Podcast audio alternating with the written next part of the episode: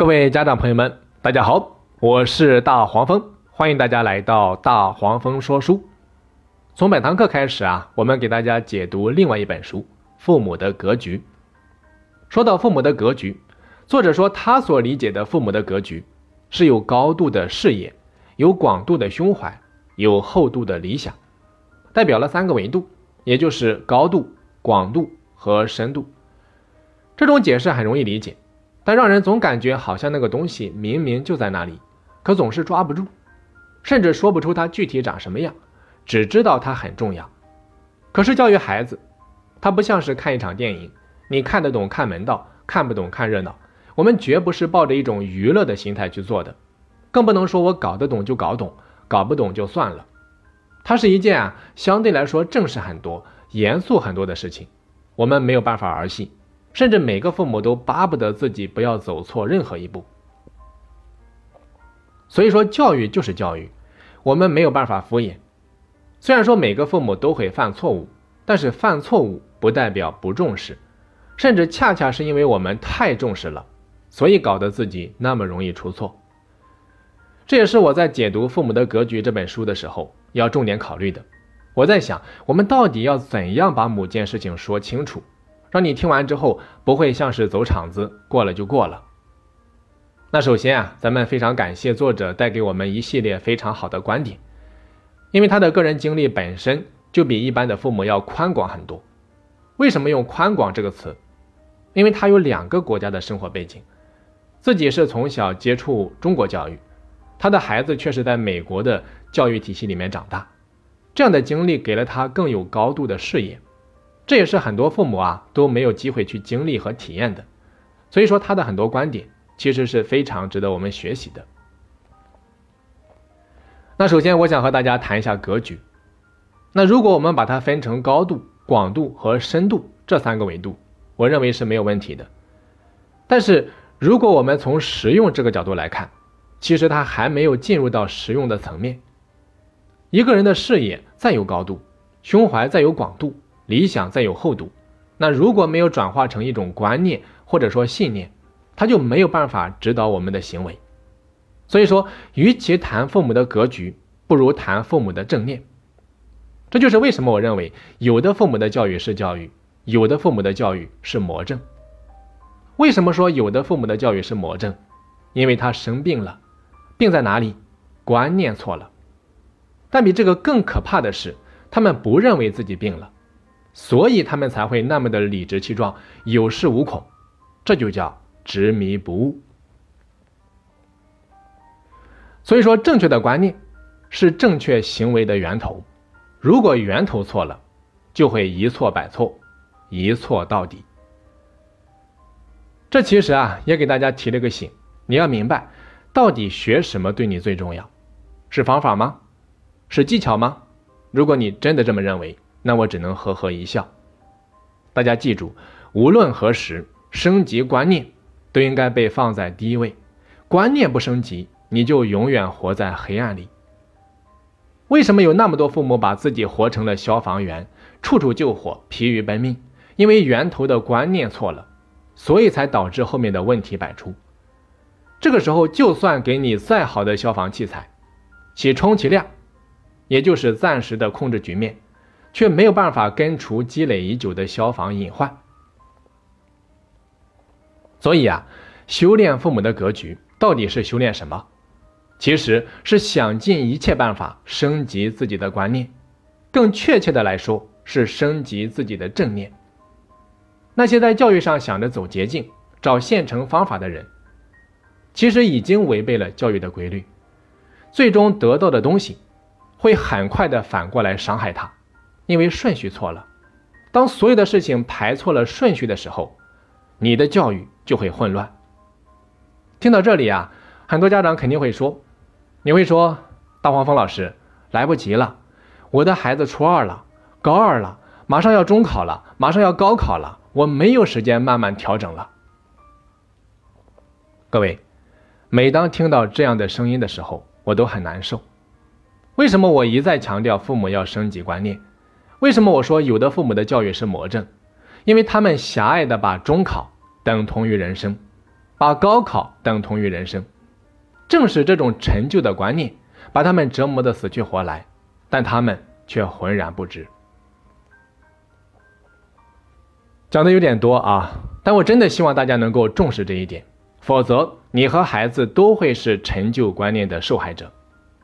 那以上就是我对于父母的格局的认识。要想提升父母的格局，我们就应该把焦点放在升级自我的观念上。那接下来啊，咱们就一起来看一下《父母的格局》这本书会带给我们什么样的观念升级。首先，成为父母的第一课，就是承认我们不懂孩子。什么意思呢？就是我们必须要认识到，第一个带领我们成为父母的人，就是我们的孩子。所以说，孩子是我们成为父母的第一位老师。为什么说这个观念很重要呢？大家想一下，如果你认为你很懂孩子，甚至是他肚子里面的蛔虫，比孩子还要了解他自己，那么你的教育就很容易从教条出发。你会认为你懂得比孩子多，你比他有更多的阅历和经验，你就不会抱着一种从孩子身上学习做父母的态度去陪伴他成长。这个时候啊，你的教育就很容易变成教条，变成控制，变成代替包办。相反，如果你承认你其实不懂孩子，那么你就不会轻易的在孩子面前指手画脚，因为只有在我们自认为不是太懂的事物面前，我们才更容易变得虚心。这个时候啊，你会更多的倾听孩子的声音，以以及尊重他们的选择，你会抱着一种尊重与合作的态度与孩子相处。这不恰恰也是我们解读正面管教的时候一再强调的吗？大家注意啊，不懂孩子，它是一个事实。这里不是让你假装不懂，事实上是我们真的不懂孩子，却在做着教育孩子的事情。就好比作者在书中举了一个例子，他说啊，他经常对自己的大儿子说：“他说你是我成为母亲的第一位老师。”然后儿子就问他：“那弟弟是什么？”作者回答说：“他是我做母亲的合作伙伴，没有他。”我在你那里学来的许多做父母的功课就无法实践和完成了。各位，以上才是我们作为父母应该有的一种正确的观念。好的，再来看父母要升级的第二个观念：孩子更容易对自己的选择坚持到底。作为父母，咱们总是认为孩子太小，各方面不够成熟，还没有能力为自己做出正确的选择，所以我们更倾向于替孩子做选择，为孩子做规划。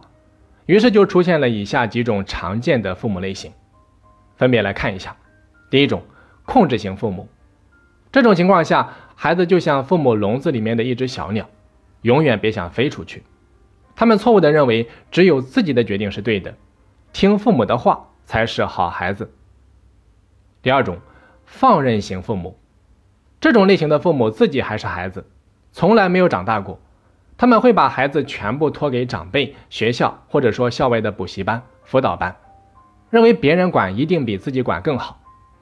这就是为什么有那么多家长会荒诞的对某个老师说：“他说老师，只要你能够帮我把孩子管好，这二十万就是你的了。”第三种，规划型父母，这种类型的父母都是按照工程图纸造孩子，什么时候该学什么。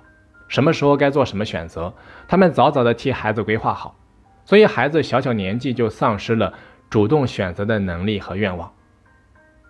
第四种，混合型父母，这种类型的父母没有明确的育儿观，用墙头草随风倒来形容他们一点不过分。今天看到严厉的父母教出规规矩矩的孩子，回到家就开始对孩子严厉，明天听说表扬鼓励更有效，又回去表扬鼓励。他们总是反反复复，从来没有自己的主见。第五种，攀比型父母，孩子从父母那里听到的永远是别人家的孩子，久而久之啊，他们的价值观也会随之发生扭曲。那以上五种类型的父母都有一种错误的观念：孩子还没有能力为自己做出正确的选择，更没有能力为自己的行为负责。他们在心里面啊，都有一句潜台词：这么小的孩子懂什么呀？他们哪有什么能力做选择？正是因为这样的潜台词，我们把一棵小树上面好不容易长出来的新芽，一个个给掐掉了。所以说，观念不升级，你就永远活在黑暗里。要想成为一个智慧型的父母，你就一定要有边界意识。你的手不是伸得越长越好，你和孩子都有各自的边界，最好是互不侵犯。那互不侵犯主要体现在哪里呢？就是承认孩子有选择的权利，同时也相信他们更容易对自己的选择坚持到底，而不是我们做了选择让孩子去执行。我们都听过一句话啊，路是自己选的，就算是跪着，我也要把它走完。这句话里面有一层含义，就是我不后悔我曾经做出的这个选择。可能我已经意识到了，这不是最好的一个选择，但它是我自己选的，我不后悔，我也不抱怨。这里面有一个前提非常重要，那就是这是我自己选的。那如果当初是别人帮我们选的，在遇到问题的时候，我们可能就不会这么淡定和坚持了。这个时候，我们也会有一句潜台词：本来我就不想让你指点我的人生，后来被迫走了你替我选择的这条路。出了问题，我怎能不抱怨？这个时候，我凭什么要坚持我本来就不喜欢的这一条路呢？听到这里啊，很多父母可能会问了：难不成凡事都要让孩子自己选择吗？在这个问题上，大家一定要区分清楚啊！尊重孩子的选择权，并不是凡事都盲目的让孩子做主。你比如说，作者在书中举了一个自己孩子选择学校的案例。他说：“当孩子提出想要报考英格兰地区的寄宿高中的时候，作者啊，在尊重孩子的选择的情况下，他先让孩子在网上啊对该地区的学校做了一个全面的了解，并从十多所学校里面挑选出了六所，然后按照时间排列出了要去参观学校的顺序。那么在参观完之后，作者和孩子当时啊心中都有自己的答案。”而且两个人中意的学校还是不一样的，最后作者尊重了孩子自己的选择。各位，通过这个案例，大家有学到什么吗？尊重孩子的选择，不是让孩子任性的、盲目的选择。我们真正要做的是教会孩子如何做出正确的选择。再比如说啊，曾经有一个家长，他参加了当地一个培训机构的记忆力宣传课。孩子当时非常喜欢，强烈的要求爸爸给他报，但是学费很贵，这位爸爸没有马上答应，他也没有马上拒绝，而是告诉孩子说：“他说在比较感性的情况下，不适合马上做决定。不过爸爸答应你，三天之后，如果你还是特别想报，我就给你报。我们都回去好好考虑一下。”这位爸爸的做法是非常明智的，啊，也是非常智慧的。他既尊重了孩子的选择，又给孩子示范了该如何正确的做选择。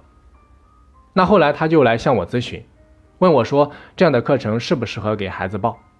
我给他的建议就是带着孩子到图书馆里面翻阅相关书籍，做进一步了解。因为我之前是训练孩子们记忆力的教练，所以说对这个领域比较了解。那我之所以建议他们这么这么做，是因为我知道记忆力。是一项需要不断的练习才能够掌握的技能。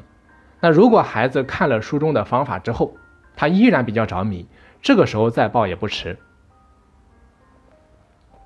各位，听完以上两个案例，我相信大家应该能够明白尊重孩子选择的真正含义。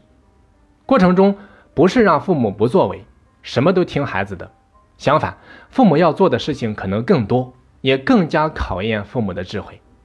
当我们做到这一点的时候，你会发现，你不仅教会了孩子如何正确的选择，孩子也会更愿意对自己的选择坚持到底。好，下面再来看父母要升级的第三个观念：孩子一生的真正核心竞争力不是成绩，而是优质的教育。起跑线这个概念啊，真的不知道害了多少家长。为了不输在起跑线上，我们做了很多本末倒置的事情。我们先来看一下几个国家的早教内容啊，比如说美国，他们早期会把教育的关注点放在个性和综合能力的培养上，比如说，他们会培养孩子独立生活的能力、独立思考能力、实际操作的能力，以及关注人文情怀和社会正义感。再比如说，挪威，他们早期会注重自然对孩子成长的影响，提倡在行动中学习。